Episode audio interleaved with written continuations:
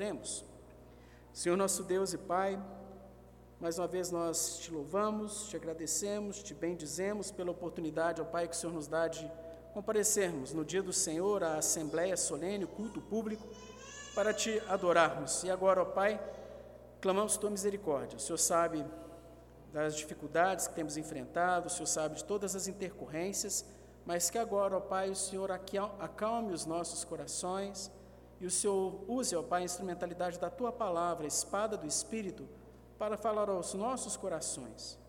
O Senhor sabe, ó Pai, da nossa incapacidade de até mesmo discernir, mas clamamos, ó Pai, a unção do teu Espírito em minha vida como expositor e na vida de cada um aqui como ouvinte, que possamos examinar as Escrituras vendo se as coisas são de fato assim, como os crentes de Bereia, e que o Senhor, ó Pai, tire de nós todo outro pensamento, toda distração, aquieta os nossos corações para ouvirmos, ó Pai, a revelação, a palavra inerrante do Senhor, em nome de Jesus. Amém. Meus irmãos, nós vivemos dias em que a maioria das igrejas, ou ajuntamento de chamados crentes, chegam a afirmar que fora daquelas quatro paredes ou daquela determinada denominação, organização, ajuntamento, não há salvação. Você tem que ser um membro daquela denominação, igreja, local, para ser salvo. Fora daquilo, não há salvação. Você tem que ser um consorciado, você tem que pagar um carnê mensal. Você tem que, você tem que, você tem que fazer uma opção de coisas, mas sempre vinculado àquela determinada denominação, senão você não encontrará salvação. Isso é a maioria bem questionável das igrejas evangélicas. Quando eu falo igrejas evangélicas, mesmo 500 e poucos anos depois da reforma, temos que ter esse discernimento. No século 21, eles botam todas no mesmo saco. Sejam igrejas bíblicas, reformadas, confessionais, sejam igrejas de, de, mais diversas doutrinas, sejam seitas, sejam igrejas evangélicas que sequer creem na inerrância das Escrituras, estas semanas aí veio um, um, um senhor, né?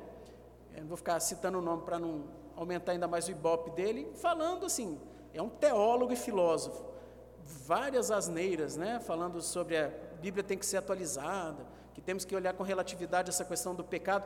E essas coisas, queridos, vêm fazendo sucesso na história da humanidade, desde que a igreja se organizou e mesmo antes, né?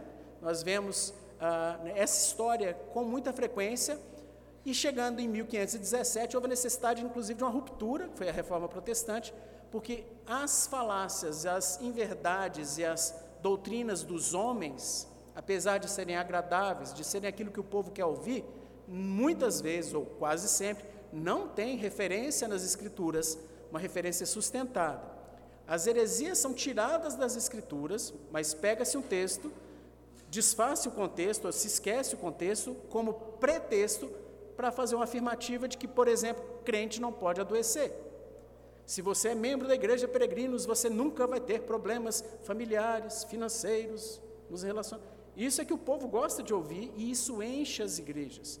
Então nós veremos na noite de hoje que Pedro confronta de uma forma muito firme, muito contundente essas falsas doutrinas, esses falsos ensinamentos.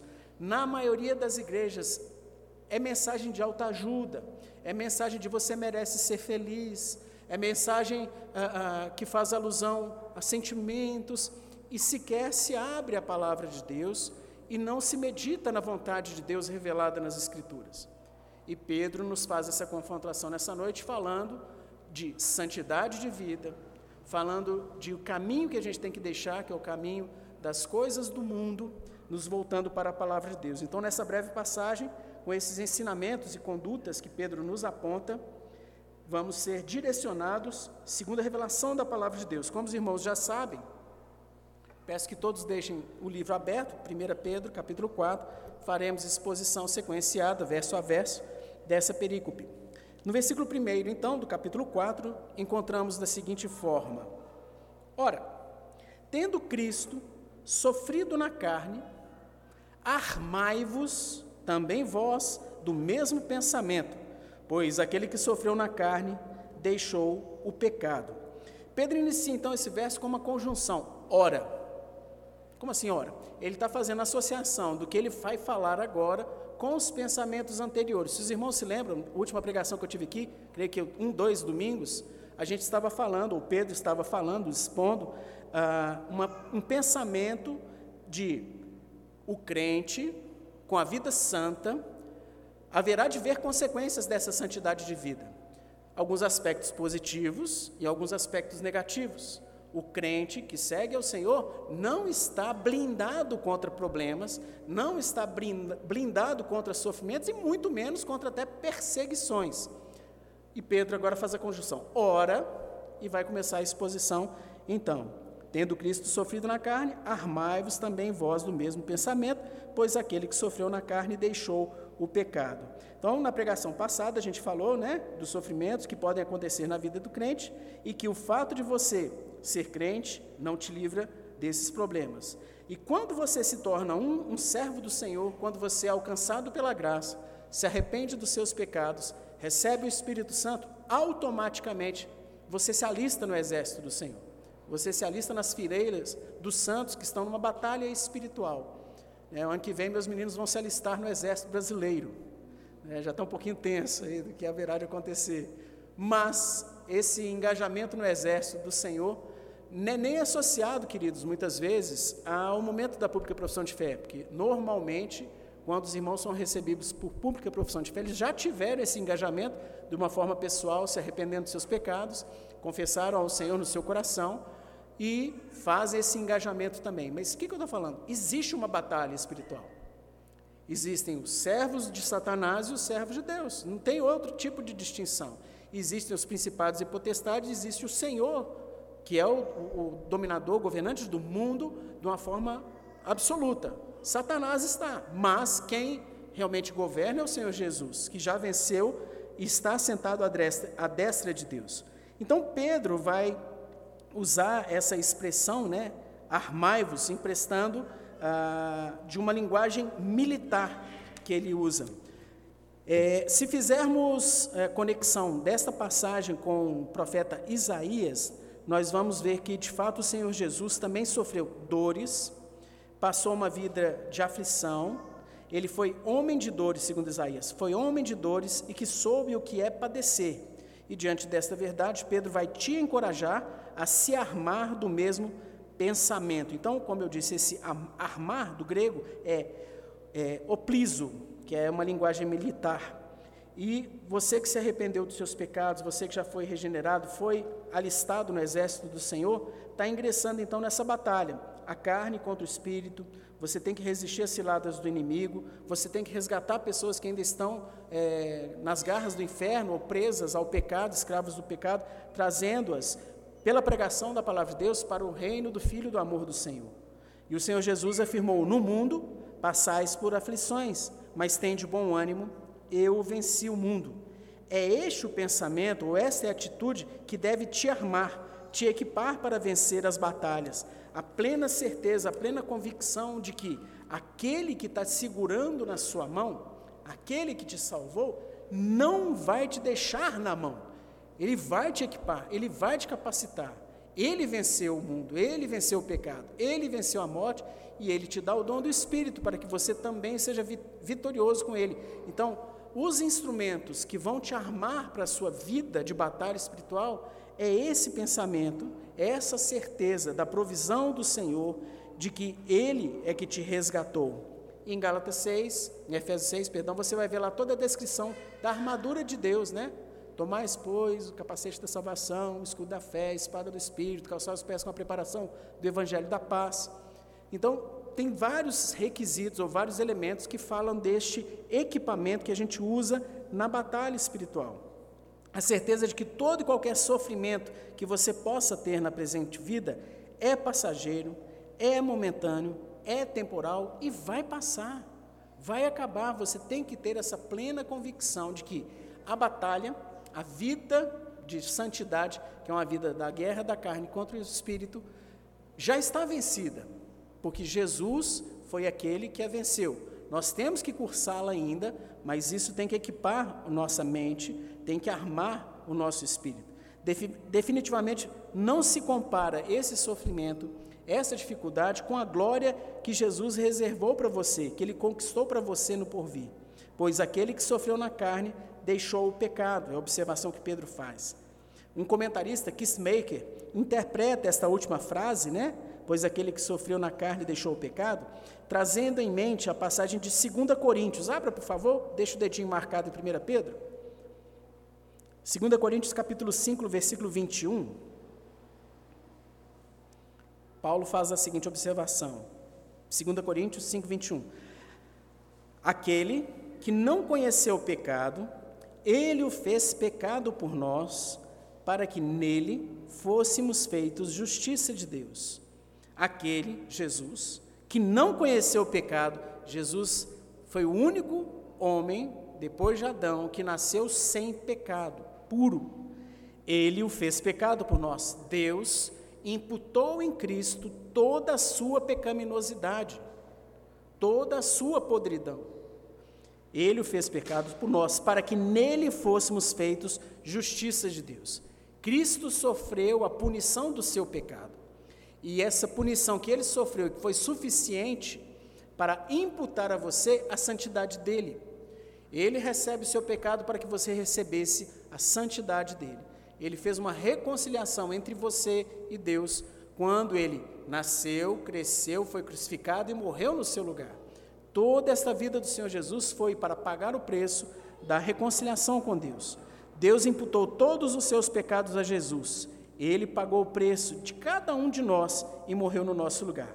Cristo recebeu sobre si toda a nossa sujeira, toda a sua sujeira, todos os seus pecados estavam sobre ele, e sobre ele recaiu a santa e justa ira de Deus. Jesus não foi injustiçado. Não foi. Que isso, César, que absurdo. Não foi, porque ele recebeu sobre si naquele momento a sua podridão. Então, o que veio sobre ele, o cálice da ira de Deus, foi justo, na medida justa. Jesus morreu por cada um dos eleitos. E de uma forma justa, Deus derramou sobre ele o cálice da ira do Senhor. E Isaías já tinha dito, capítulo 53, verso 5, assim: Mas ele, Jesus, foi traspassado pelas nossas transgressões, moído pelas nossas iniquidades. O castigo que nos traz a paz estava sobre ele, e pelas suas pisaduras fomos sarados. Então, deste modo, você e eu fomos libertos das cadeias do pecado e ele, o pecado, não tem mais domínio sobre você. Em Cristo você é libertado, você está habilitado a deixar o pecado e a romper com o pecado, assim como o Senhor Jesus rompeu. Cristo venceu a morte, ressuscitou, está sentado à destra de Deus. Ele deixou para você o Espírito Santo como consolador e como aquele que vai te capacitar no dia após dia a dar vitória do Espírito sobre a carne do novo homem sobre o velho homem, e é nessa guerra que estamos labutando. Versículo 2, por favor, 1 Pedro 4. Versículo 2, Pedro continua: Para que, no tempo que vos resta na carne, já não vivais de acordo com as paixões dos homens, mas segundo a vontade de Deus. Então, Pedro te lembra que o seu tempo neste mundo é passageiro. Ele te exorta a viver uma novidade de vida. Se você está no mundo, você vive no mundo, mas você não é mais cidadão desse mundo. Você foi comprado. Você agora tem a cidadania do reino eterno, do reino do Filho do amor dele. Você agora é raça eleita, sacerdócio real, nação santa, é parte do povo de propriedade exclusiva de Deus. Para quê? Para que você proclame as virtudes daquele que te chamou das trevas para a sua maravilhosa luz. Você não foi resgatado e não foi salvo para ficar de braços cruzados esperando a segunda vida. Não. Você é chamado a militar, a ser um agente de proclamação do reino de Deus, anunciando as boas novas da salvação a todos os que te cercam. Você não pode andar como o mundo anda. Você não pode se relacionar como o mundo se relaciona. Você não deve comprar aquilo que todo mundo compra só porque o mundo compra falar como o mundo fala ou desejar como o mundo deseja. Enfim, você não pode viver como o mundo vive. Por quê? Porque você não é do mundo.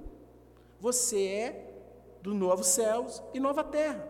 Estás aqui de passagem, Antes, você deve fazer todas as coisas não conforme a maioria, não conforme o que te sugerem os veículos de informação, a tradição da academia, a tradição da sua família, mas segundo te orienta a palavra de Deus. Esta é a revelação dele. É lógico, queridos, que você não vai encontrar, igual eu já falei várias vezes, o texto bíblico que fala se você vai comprar o carro de, do ano 2010 ou do ano 2015, se vai ser azul ou vai ser amarelo. Não. A palavra é suficiente para te direcionar das formas certas a tomar as suas decisões.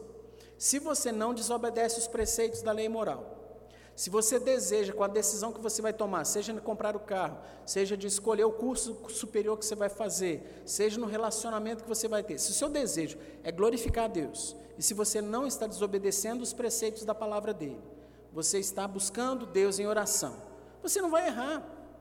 Existe essa mística né, entre os crentes de que, ah, eu vou tomar decisão errada. Não, se o seu objetivo é glorificar a Deus, você não erra desde que você não esteja desobedecendo de uma forma explícita os preceitos da palavra dele. Então fique em paz quando você for escolher seu curso, tentar comprar um carro ou escolher uma roupa, sei lá, qual a decisão que você está tomando na sua vida. O seu objetivo em todas as suas decisões tem que ser glorificar a Deus. Primeira pergunta do catecismo: qual é o fim principal do homem? Glorificar a Deus e gozá-lo para sempre, em todas as suas ações, pensamentos, decisões e reações. Então, coloque isso em mente. Infelizmente, muitos acham que é possível você ser um cristão verdadeiro e continuar na mesma vida, continuar sem ter qualquer mudança. Ah, eu aceitei Jesus, eu aceitei o apelo, eu deixei Jesus entrar. Só de começar com essa conversa já é um pouco complicado porque você não aceita Jesus. Quem te aceita é Deus, quem te escolhe é Deus, e Ele te alcança com a graça eficaz. Então, você se arrependeu dos seus pecados, você realmente teve um encontro com o Senhor, é impossível não evidenciar novidade de vida, é impossível que você não evidencie na sua vida, nos seus relacionamentos, nas suas escolhas, nas suas ações e reações, frutos dignos de arrependimento. Você tem que ser diferente. Você recebeu nova cidadania, seu sotaque vai mudar suas escolhas vão mudar, seus desejos vão mudar. E o seu desejo principal tem que ser glorificar a Deus. Em 1 João, capítulo 2, versículos 15, 16 e 17, nós vemos uma confrontação, uma exposição muito grave, muito séria. 1 João diz assim: Não ameis o mundo, nem as coisas que há no mundo. Se alguém amar o mundo, o amor do Pai não está nele, porque tudo que está no mundo, a concupiscência da carne, a concupiscência dos olhos e a soberba da vida não procede do Pai, mas procede do mundo. Ora, o mundo passa, bem como a sua concupiscência. Aquele, porém, que faz a vontade de Deus permanece eternamente. Então, queridos, os desejos, os prazeres do mundo são passageiros, são fugazes. Os que buscam esses desejos vão encarar de fato é sofrimento eterno ainda que tenha um pouquinho de prazer momentâneo, bem fugaz, o sofrimento vai ser eterno. A marca do regenerado, do verdadeiro servo de Deus, do crente de fato, é conhecer a vontade do Senhor, buscar aprender diariamente mais da vontade do Senhor e andar segundo essa vontade, fazer as coisas segundo os preceitos de Deus. Este é o ponto, ou esta é a verdade, que não é opcional, é um fato, é uma marca, é um sinal que evidencia se você realmente nasceu de novo ou não. Conhecer a palavra, buscar obedecer a palavra e dia após dia estar crescendo no conhecimento da palavra. Isso é uma marca do crente, isso é uma marca do regenerado. Versículo 3, por favor. Porque basta o tempo decorrido para terdes executado a vontade dos gentios, tendo andado em dissoluções, concupiscências, borracherias, orgias, bebedices e em detestáveis idolatrias. Aqui então Pedro vai denominar, ele vai listar, né, vários elementos, vários comportamentos que são absolutamente incompatíveis com o crente regenerado verdadeiramente, com o nascido de novo. Comportamento que os leitores da carta que Pedro originalmente destinou tinham antes de conhecer o Evangelho da graça, de saberem do sacrifício do Senhor Jesus, se arrependerem dos seus pecados e passarem a ingressar no exército do Senhor. Eles tinham esse comportamento e Pedro vai dar agora uma demonstração bem pontual, bem específica, falando que nasceu de novo, é crente. Então, isso, isso, isso é incompatível com a vida do cristão verdadeiramente regenerado. Aquele que se arrependeu não pode evidenciar. Então, esses comportamentos não mais podem ter lugar na sua vida se você realmente nasceu de novo. Pedro enumera, então, dissoluções, do, do grego aí, agelsia, que é depravação, ou conduta imoral, ou lascívia, ou libertinagem. Meu irmão, minha irmã, o crente tem um padrão moral e de relacionamento interpessoal muito elevado. Certa feita tive um contato com alguns líderes e o objetivo era estudar um tal de um livro. E agora eu esqueci o nome do livro. Acho que é Eu Decidi Esperar, alguma coisa assim, que fala de, de namoro, né? Mas o padrão do livro, gente, era tão baixo, cristão, livro cristão, tão baixo, tão baixo que assim, se os namorados não tivessem um relacionamento sexual, as vias de fato, estava bom demais. O resto não tem problema, desde que eles se mantenham virgens. O resto, então eu, eu lendo o livro, eu falei assim, não é possível, o padrão está lá embaixo, né? Isso aqui não combate as dissoluções, não combate a, a, a lascívia, não combate libertinagem, não combate fornicação. Esse livro aqui está um padrão lá do mundo, então temos que tomar cuidado, porque o nosso padrão é a palavra, é sede santos, porque eu sou santo, diz o Senhor. Outro que o Pedro aponta aí, concupiscência. Concupiscência é aquele forte de desejo de ter ou fazer aquilo que Deus não quer que você faça ou tenha. Seu principal desejo, glorificar a Deus em todas as suas escolhas, em todas as suas decisões, colocando isso como prioridade, aí você não erra. Ah, não, eu quero que a sonegação que eu estou armando lá na minha empresa dê certo para que eu tenha mais dinheiro para doar para a igreja no momento. É uma confusão que você está arrumando. Não tem jeito de você conseguir racionalizar o seu pecado.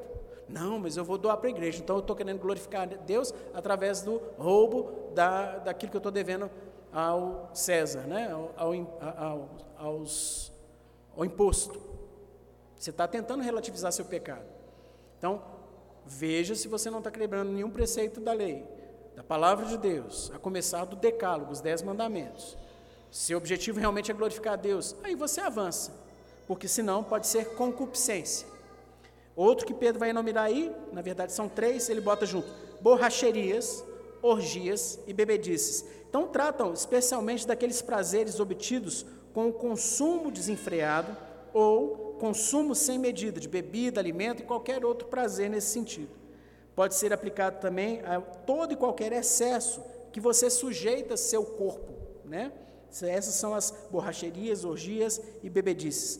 Lembre-se que, na verdade, o corpo não é mais seu, ele foi comprado pelo preço do sangue de Jesus. Agora você é um templo do Espírito Santo. Sua responsabilidade é da manutenção do templo. Você tem que cuidar do templo. Estudamos né, no catecismo como você quebra o sexto mandamento se você deixar de tomar conta do templo do Espírito Santo adequadamente, né? medicando-se quando necessário, fazendo exercícios, não deixando o sedentarismo tomar conta, que é um excesso de descanso. Né? Muitas vezes falamos de é, fumos, vícios tal, e não falamos de glutonaria na igreja. Pelo contrário, né, até um sinal de masculinidade entre os homens. Você for no churrasco e destruir, comer tudo, é glutonaria, é um pecado. Então temos que tomar cuidado com esses pecados aí. A advertência aqui é para pensar em todos os excessos e condutas indevidas às quais você normalmente ou pode, quando inadvertidamente ou se você deixa de prestar atenção, procura ter um prazer pelos excessos. Então, comida, bebida, farra, o que for, tem que tomar cuidado. E fecha Pedro essas, apontando esses pecados que os crentes originários ou destinatários iniciais da carta tinham e têm que parar de ter, detestáveis idolatrias. Então, aqui a palavra do grego e do português é bem parecida mesmo, é idolatria mesmo, que são é, referentes ao tratamento da quebra do primeiro e do segundo mandamento.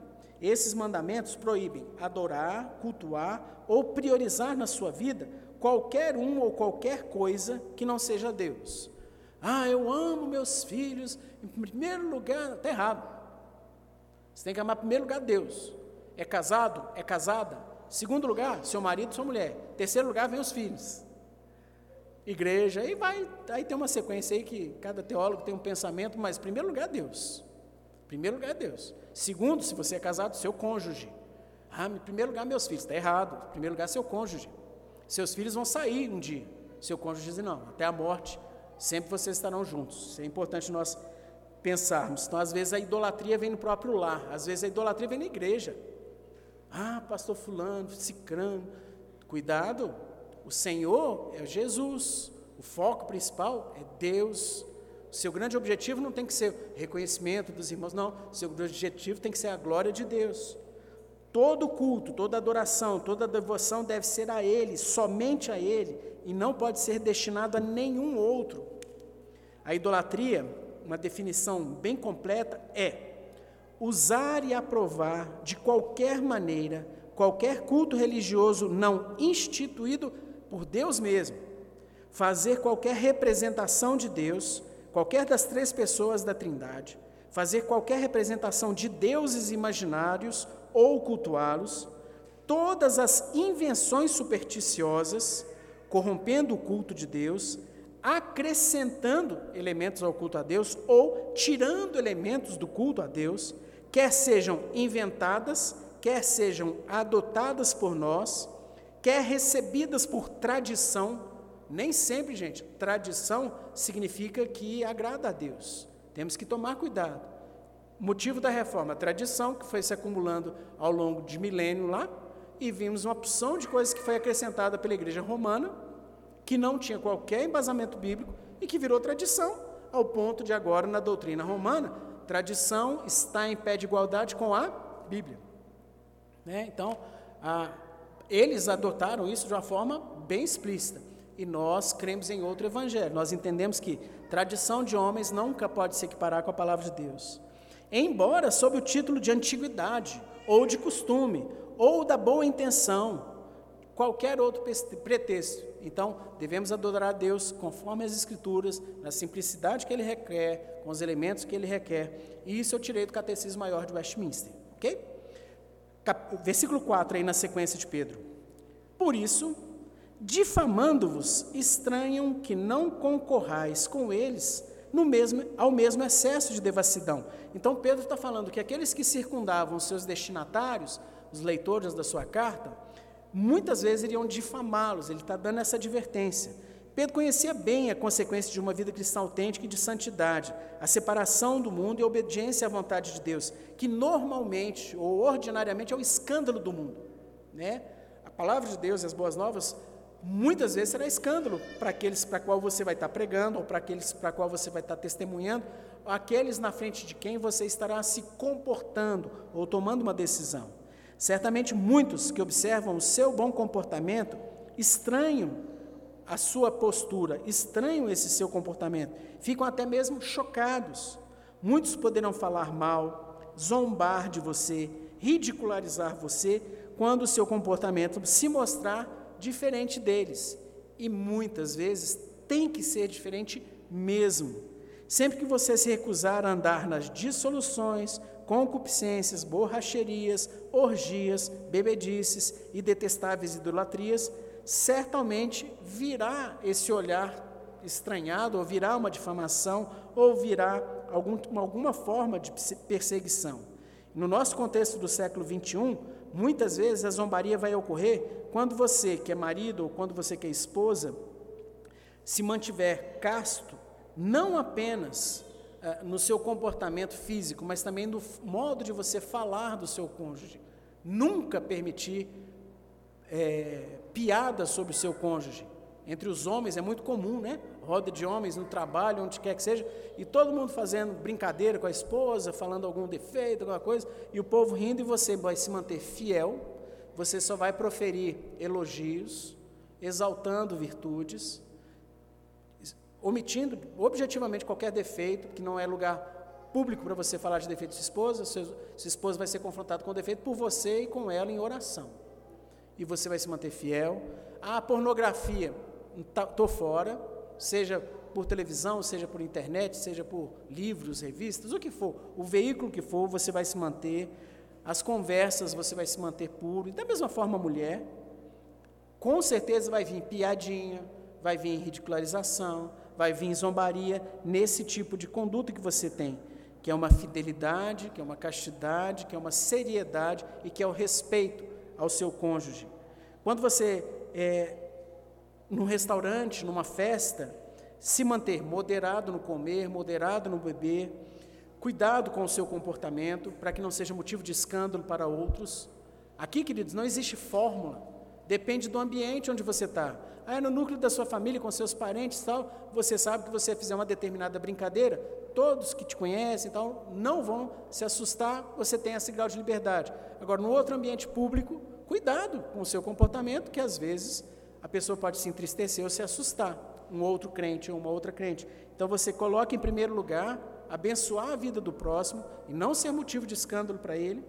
Quando você recebe um troco a mais, você devolve o trocador ou a pessoa que está te vendendo a coisa vai falar assim: Ué, você está me devolvendo dinheiro? Sim, você vai devolver o dinheiro, porque isso agrada a Deus. Aí o colega que viu: Que é isso, cara? Você é bobo. Tinha que ter ficado com dinheiro. Achado não é roubado. Vem com. Está lá em Heresias 25, 56, né? Achado não é roubado. É sim, se você está na, na presença da pessoa ali. E quando na igreja, né, você resiste a ouvir a voz do povo, que é a voz de Deus. A voz do povo não é a voz de Deus, gente, de forma alguma. Então, a igreja é o lugar de os crentes, o corpo de Cristo se reúne e o objetivo aqui não é agradar ao povo, é agradar a Deus.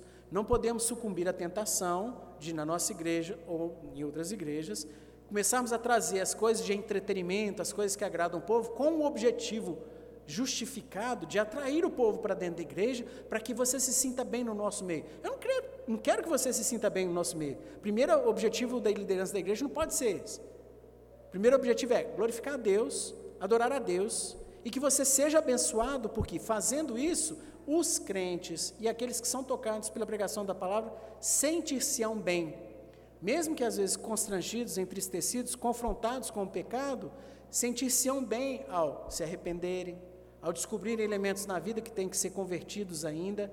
E isso não é um fardo, disse o Senhor Jesus. Isso não é um peso, são coisas leves. E você vai se deleitar em obedecer a Deus. Então, temos que tomar cuidado com essas tentações. E muitos irmãos, irmãos de outras igrejas, ou até mesmo na mesma denominação, podem fazer chacota, podem fazer brincadeira. Que é isso, cara? Você não está no movimento de crescimento da igreja, você não tem técnica para encher a igreja. Não, porque não precisa de técnica para encher a igreja precisa da palavra. E os eleitos virão. Né? Não, é, não é pela força, não é por estratégia, é pela fidelidade que os crentes vêm e que Deus usa cada um de nós como embaixadores dele para proclamarmos.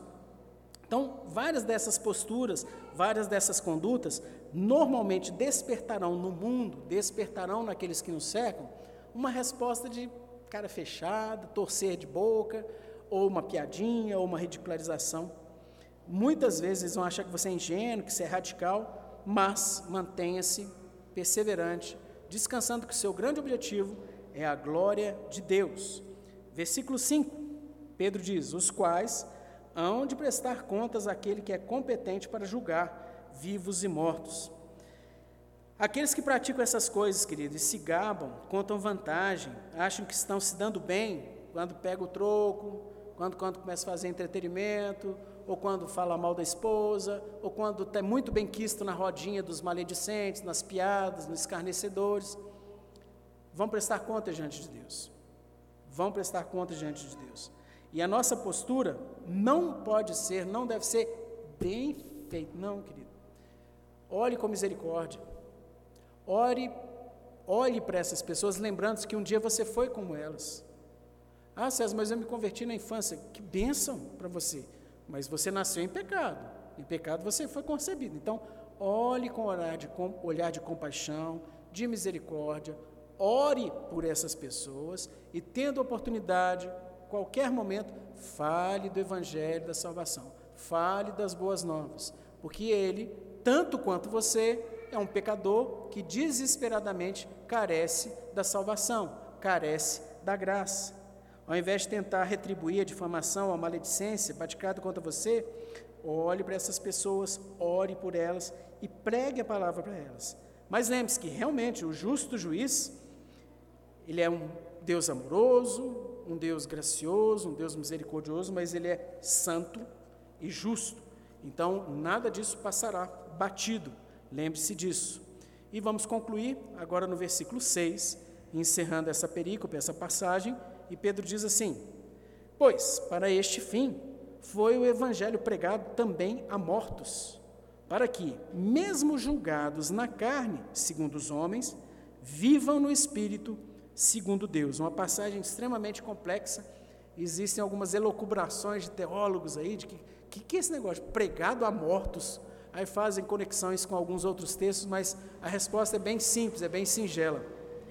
Nesse momento da história, né, aproximadamente no ano 68 depois de Cristo, o evangelho já tinha sido muito pregado, né, na circunvizinhância de Jerusalém, em Samaria, em Éfeso, em Coló, e já estava disseminado o evangelho, já eram seis décadas, uh, e muitos crentes verdadeiros e até alguns líderes já tinham até morrido, se arrependeram, foram alcançados, receberam o Espírito Santo, mas morreram, causas naturais, martirizados, morreram por outras, outras coisas. Fato é que muitos crentes já tinham morrido. Muitas dessas pessoas que já haviam se arrependido já estavam mortas. Daí o registro que Pedro faz de que o evangelho foi pregado também a mortos. O evangelho foi pregado e as pessoas já morreram. Tais crentes já mortos, no contexto de Pedro, como todos os cristãos que viriam a seguir, assim como eu e assim como você, haveremos de pagar o preço da herança de Adão. Todos nós somos herdeiros, somos descendentes do nosso representante federal, Adão. Por causa disso, carregamos em nosso DNA, nós somos projetados agora, nascemos assim, programados para morrer. Todos nós, ninguém escapará, a não ser que o Senhor Jesus volte antes. Os nossos corpos são mortais, corruptíveis e estão sujeitados, estão programados a retornar ao pó da terra, a não ser que o Senhor Jesus volte. Né? Eu gosto de sempre falar: nós, os que estivermos vivos, vamos ser arrebatados, né? vamos encontrar com Jesus nas nuvens, e todos os nossos companheiros que já morreram também serão ressuscitados, da mesma forma, o serão. Mas então, essa é a herança que temos em Adão. O Senhor Jesus haverá de retornar um dia, julgará todos, e nós seremos ressuscitados se estivermos mortos, para estarmos nesse dia também. Os crentes, ordinariamente, então, experimentarão dois nascimentos e uma morte. E os ímpios experimentarão um nascimento e duas mortes. Como assim? O crente nasce na carne, na mãe, né, do ventre materno, e nasce ao se regenerar. E morrerá uma vez só, que é a morte física. Alguns, alguns crentes só experimentarão dois nascimentos, pois os que estivermos vivos na volta de Jesus, sequer morreremos, seremos, teremos os nossos corpos glorificados. Agora, e os ímpios? Os ímpios nascem uma vez só, que é nascer da carne, morrem fisicamente e morrem eternamente no lago de fogo e enxofre. O inferno para qual eles vão imediatamente agora quando morrem é um lugar transitório, queridos. Apocalipse é bem claro ao nos referir que o inferno será lançado no lago de fogo e enxofre. Então, assim, o inferno, que já é um lugar terrível de sofrimento, é uma passagem, é, um, é, um, é uma antessala da eternidade. Isso é algo que nos deve fazer pensar, tremer, sim, porque você tem que lembrar do seu pai, da sua mãe, do seu irmão, do seu parente, do seu vizinho, do seu colega de serviço, que ainda não se arrependeu dos seus pecados. Que ainda acha que por fazer o bem, por fazer uma boa obra, por fazer, por fazer, ele vai alcançar a salvação. Isso é a pregação de todas as demais religiões fora o evangelho. Todas as outras religiões falam isso, essa mentira, de que pelas obras, pelo esforço, você alcançará a salvação. Não. Lembre-se disso, para que isso te dê urgência na pregação, te dê intrepidez, tire de você vergonha, ah, eu vou almoçar com meu pai, com minha mãe, vou ficar abrindo Bíblia. Pede licença, querido. Pede licença para o seu pai, para sua mãe, para o seu irmão, para aquela pessoa que você está visitando. Eu posso ler um texto bíblico? Por quê? A graça, a eficácia da graça, transcende a sua oratória, transcende a sua capacidade de persuasão, é algo absolutamente espiritual. Só que Deus usa um meio ordinário comum para isso. A fé vem pelo ouvir. E ouvir o quê? A palavra. Então, é necessário que você exponha. Pegar os textos bíblicos que falam de pecado, que falam de salvação por Cristo, que falam do sacrifício de Cristo. E querido, lembre-se do inferno, lembre-se do fogo eterno, para que isso te dê urgência. Como até se dependesse de você. Você sabe que não depende de você, mas você tem que pregar. Os anjos gostariam de fazer isso, mas Deus destinou a nós, crentes, fazermos isso, espalharmos o evangelho da graça a todos aqueles que nos cercam. Então, se você já se arrependeu dos seus pecados, se você já nasceu de novo, então você vai viver agora segundo Deus. Você deve buscar obedecê-lo. Jesus afirmou: Eu sou a ressurreição e a vida.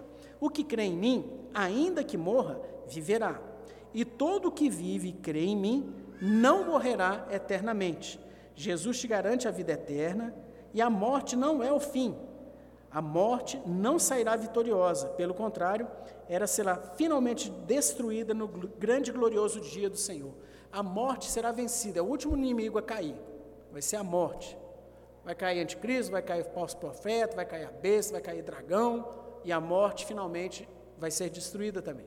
Ela não mais terá vitória.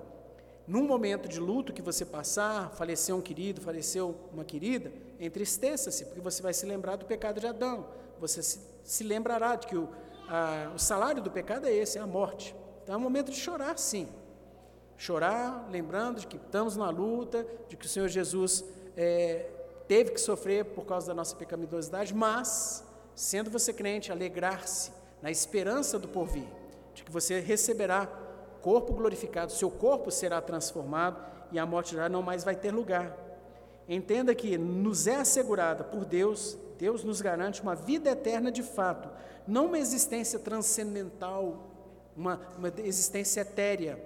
Nós teremos corpos, nós realmente estaremos vivos, seremos ressuscitados, e segundo o Senhor Jesus afirmou, a vontade de quem me enviou é esta: que nenhum eu perca de todos que ele me deu. Todos aqueles pelos quais Cristo morreu serão salvos. Nenhuma gota do sangue de Cristo é derramada em vão. Todo o sacrifício de Cristo vai ser eficazmente aplicado na vida de todos os eleitos. Pelo contrário, eu o ressuscitarei no último dia. Então, todos aqueles que se arrependeram, crentes lá desde Gênesis até no século que Jesus voltar, estarão sendo ressuscitados. Além de ser ressuscitado, você receberá um corpo transformado, desta forma frágil, sujeito às enfermidades, a um corpo maravilhoso, incorruptível, glorificado. Romanos 8, 17 e 18 diz assim: Paulo: Ora, se somos filhos, somos também herdeiros, herdeiros de Deus e co-herdeiros com Cristo. Como assim? Nós já vemos no testemunho vivencial de Cristo, o que acontecerá? Cristo veio, morreu, porém ele ressuscitou. Ressuscitou com um corpo glorificado. Se com ele sofremos, Cristo sofreu toda a sua vida. Você, Deus te garante, sofrerá também na presente vida. Se com ele sofremos, também com ele seremos glorificados. Porque para mim, tenho por certo, Paulo falando, de que os sofrimentos do tempo presente não podem ser comparados com a glória a ser revelada em nós. Qualquer sofrimento que você esteja passando, qualquer dificuldade que você esteja passando, vai passar, vai acabar.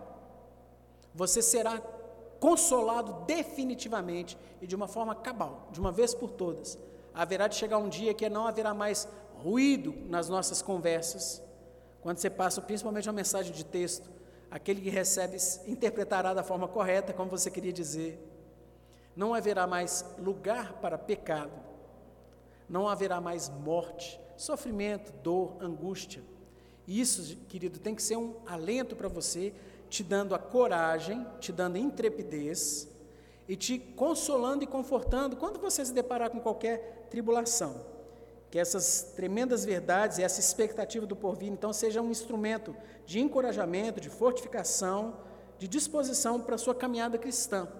E para que você consiga seguir todas essas instruções difíceis, terríveis que Pedro coloca, mas que todos nós diariamente temos que estar nos examinando, nos confrontando com a palavra de Deus, tendo vida de oração, tanto individualmente quanto em família, como vimos hoje na escola dominical, no culto familiar, na devocional familiar, buscando a Deus. E com um grande objetivo, primeiro na nossa vida, glorificar a Deus e gozá-lo para sempre, para que você tome as decisões corretas, faça as escolhas corretas, que não desobedeça os preceitos da lei moral e que tenham como objetivo principal glorificá-lo de uma forma plena.